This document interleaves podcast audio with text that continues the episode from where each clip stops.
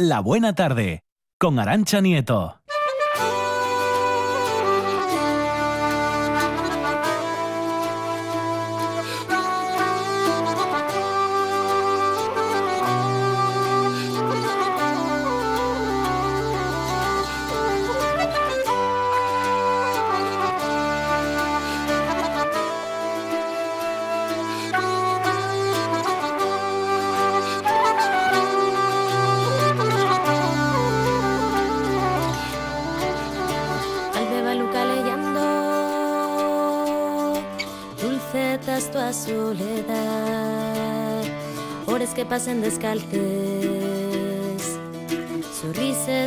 Muertes na ciudad Alborada de algún brano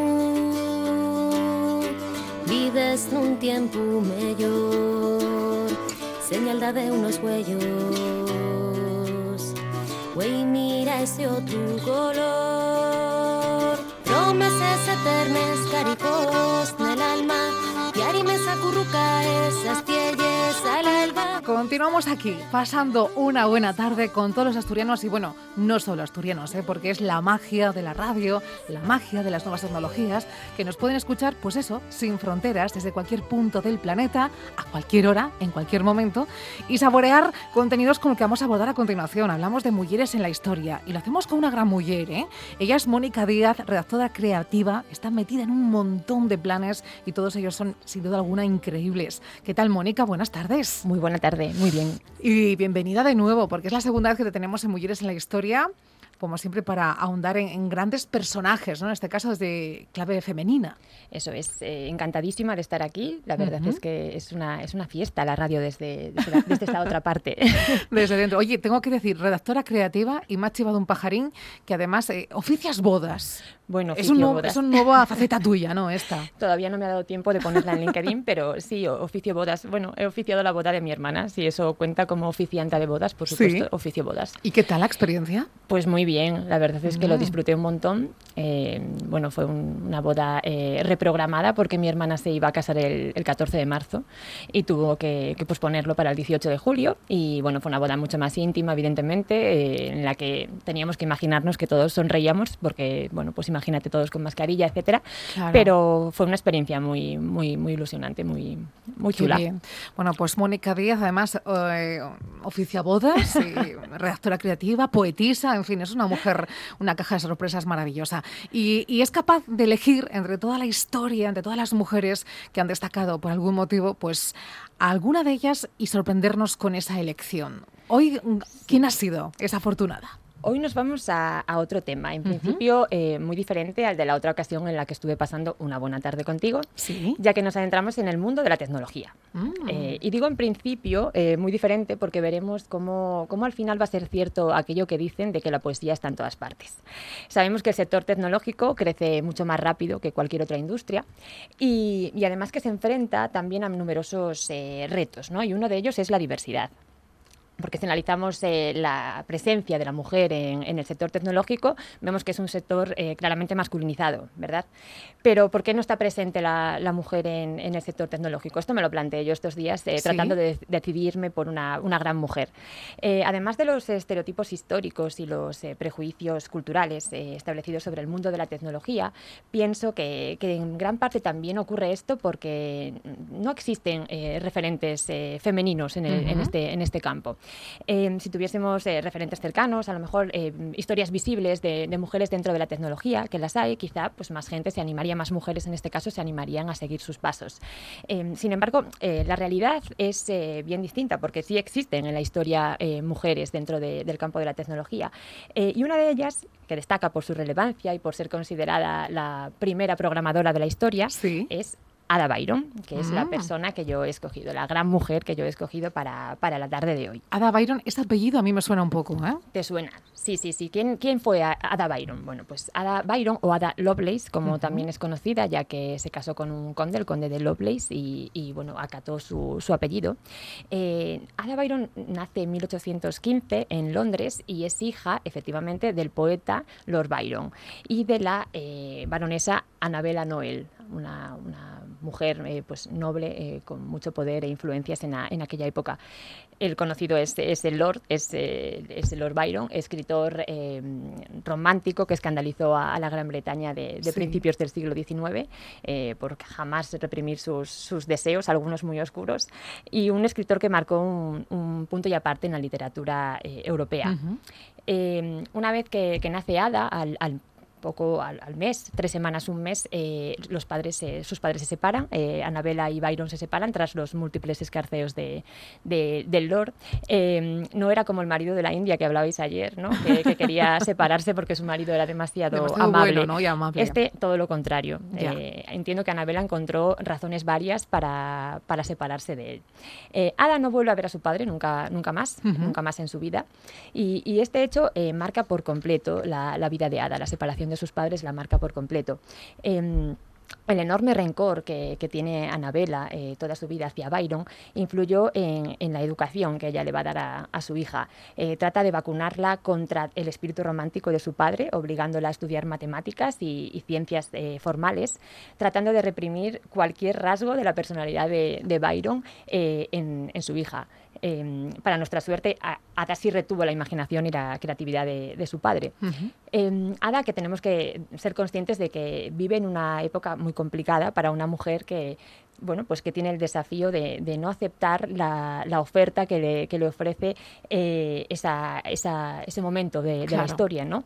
Eh, la mujer era impensable que, estudiase, estamos hablando de la era victoriana, ¿sí? que abarca la última mitad del siglo XIX, eh, un periodo en el que la reina Victoria gobierna Gran Bretaña y su imperio este hecho, aunque mm, la reina Victoria era una mujer, obviamente, em, no, significa, eh, no significó en su momento la adquisición de, derechos por parte de sus, de sus congéneros, congéneres, todo lo contrario. La mujer en esta época ocupaba un papel totalmente subordinado al, del hombre, solo debía obedecer a, su marido. O sea, que era un matriarcado de título, vamos. Solamente sobre el papel, exacto. En la, en la realidad la mujer pues estaba eh, orientada pues al matrimonio y al cuidado de sus, de sus hijos, incluso, incluso en el sexo. No sé si se puede decir sexo. Sí, sí, sí, se puede decir sexo sin pues, problema. se, decía que, que, era algo que el hombre le hacía a la mujer, es decir, la mujer es sumisa y, y totalmente subordinada al, al papel de, de, su marido. Ya. Eh, Ada, sin embargo, destaca por, por sus curiosas capacidades eh, e intereses, rompiendo todos los estereotipos de la, de la época. Se interesó siempre por el funcionamiento de las cosas. Eh, además, tuvo como referente a su madre, que era una mujer eh, muy comprometida, eh, cultivada, que se preocupó siempre de que tuviese buenísimos tutores. Entre ellos, entre ellos, entre los tutores, destaca principalmente Mary Somerville, que además fue una matemática y una científica autodidacta de, de, la época, conocida, ha trascendido como la reina de las ciencias del siglo XIX, nada menos. Estamos hablando que, que Ada recibió una, una educación fantástica y, además dada la, la, época, ¿verdad? Como comentamos.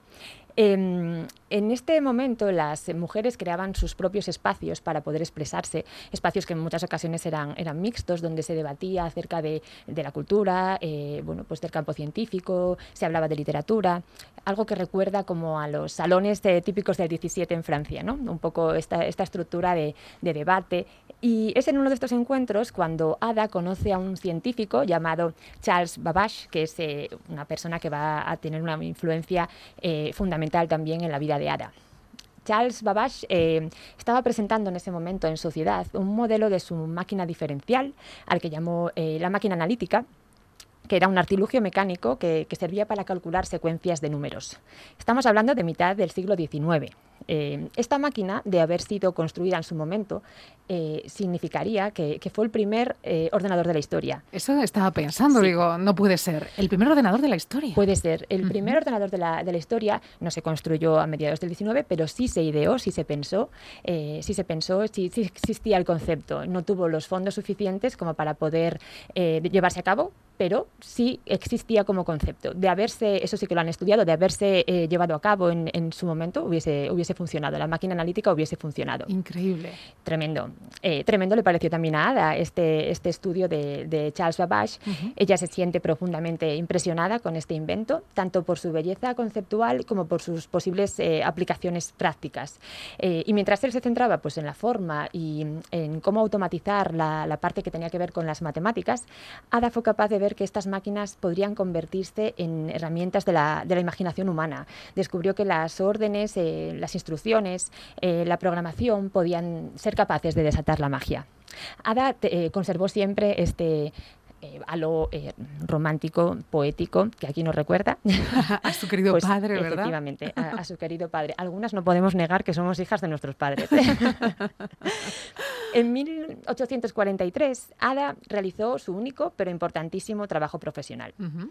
La revista Sacieenti eh, Memoirs, el francés lo tengo que, yo, yo que estoy, repasar. Estoy peor que tú, Mónica, en francés. Me memorias científicas, así sí. como en una lengua más próxima. Vale. Le encargó eh, la traducción de un artículo eh, en francés en el que se describía la, la, máquina analítica de Babbage y a sugerencia de este, Ada publica el artículo acompañándolo de, de notas donde explicaba sus propias ideas sobre el funcionamiento de, uh -huh. esta, de esta máquina. Eh, por supuesto, firmó con sus iniciales para ocultar su verdadera identidad eh, femenina. Claro. Sí, A-A-L.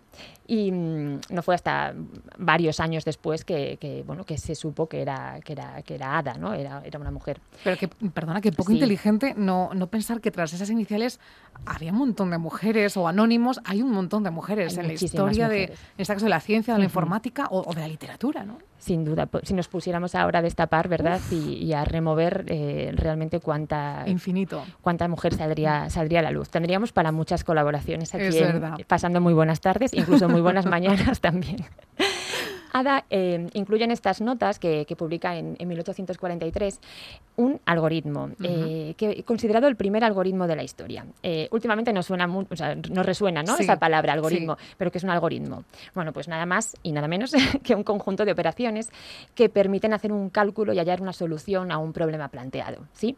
Este algoritmo demostraba en la época exactamente cómo podía utilizarse la máquina para computar una secuencia de números complejos, empleando qué? Bueno, pues tarjetas perforadas parecidas a las que se usaban en aquel momento en los telares mecánicos.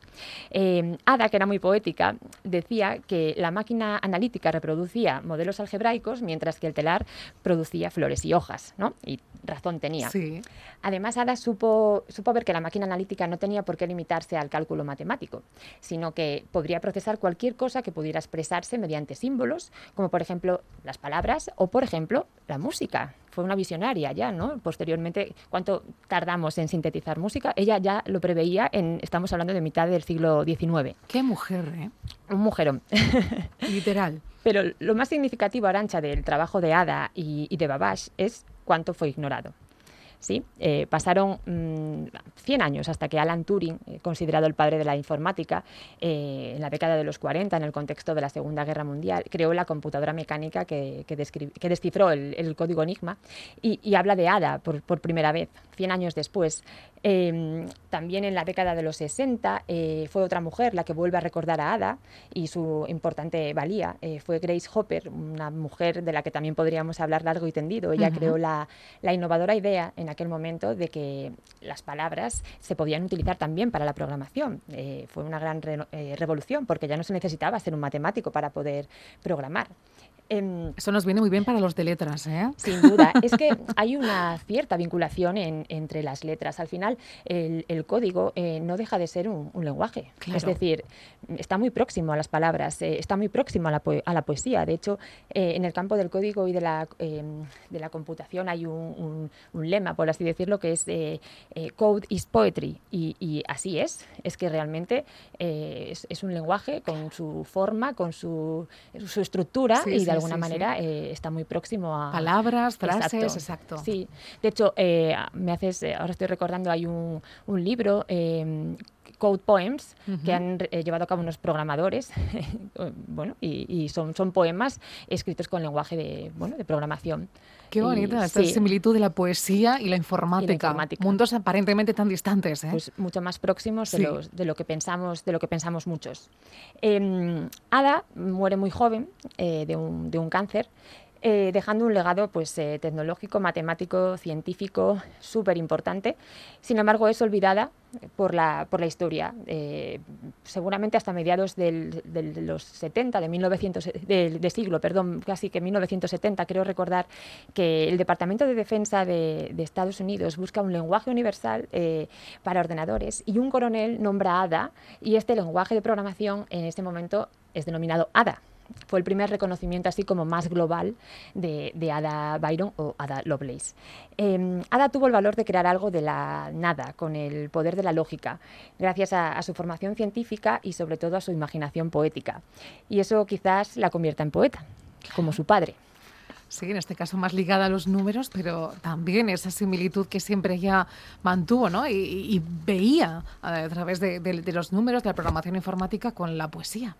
Sin duda, una, visionaria, una persona eh, también eh, altamente sensible, con una capacidad de observación tremenda, eh, que fue capaz de, impresionarse por, por, lo novedoso, por esa, por esa máquina analítica de, de Babbage, y tuvo la valentía para, desafiar pues, la, la costumbre que la, quizá la, retenía en, una, en, un, en un papel más, más subordinado y más eh, pues al otro lado. ¿no? Ada Lovelace, pues como os decía antes, eh, sí que se casó, tuvo tres hijos, es decir, sí que de alguna manera bebió de los preceptos de la época, pero con todo este bagaje, con todo este desarrollo profesional y, y académico que, que, os, que os he contado.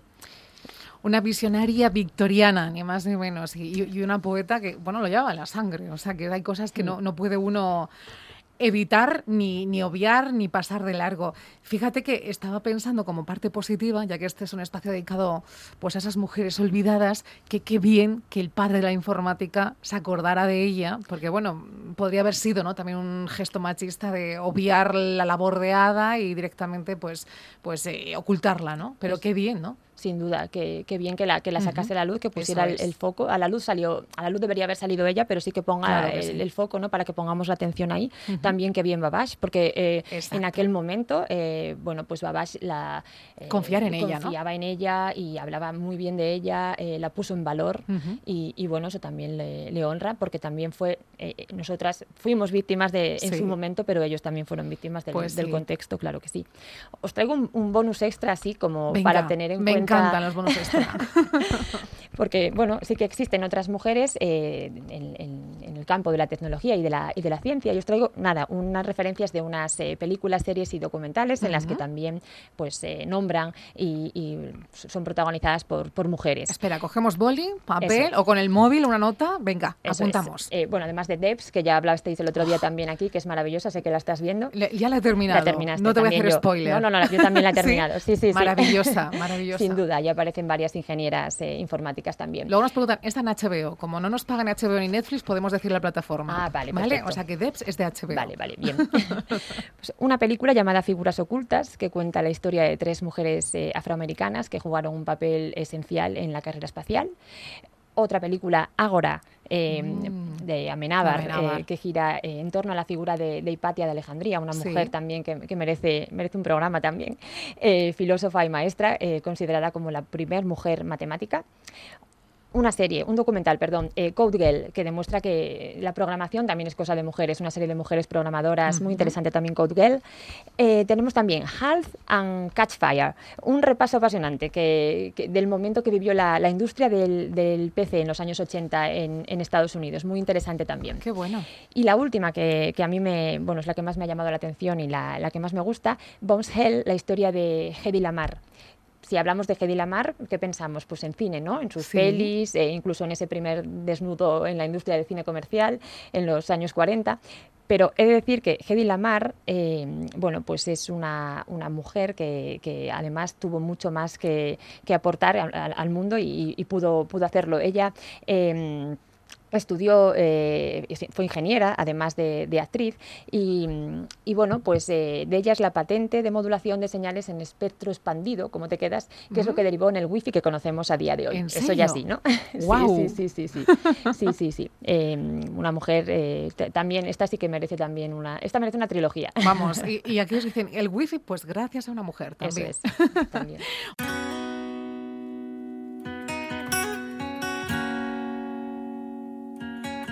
Y en este 8 de septiembre atípico y marcado por la pandemia, no hay celebraciones, pero sí homenajes precisamente a los supervivientes de la COVID-19. Conocemos todos los detalles de este evento aquí en RPA.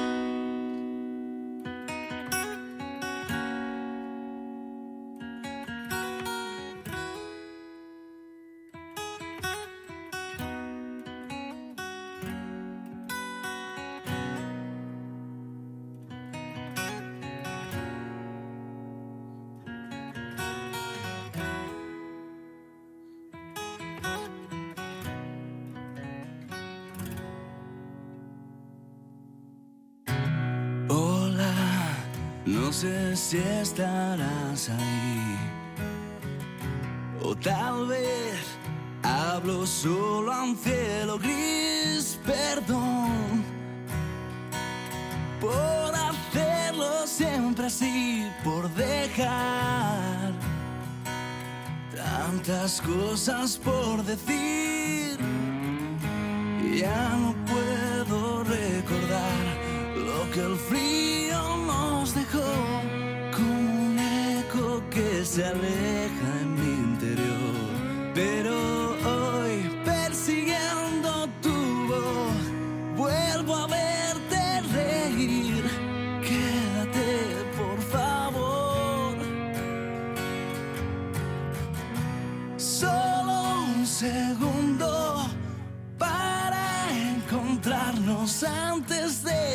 Suene el reloj. Seremos aire al otro lado. Espérame en la última estación.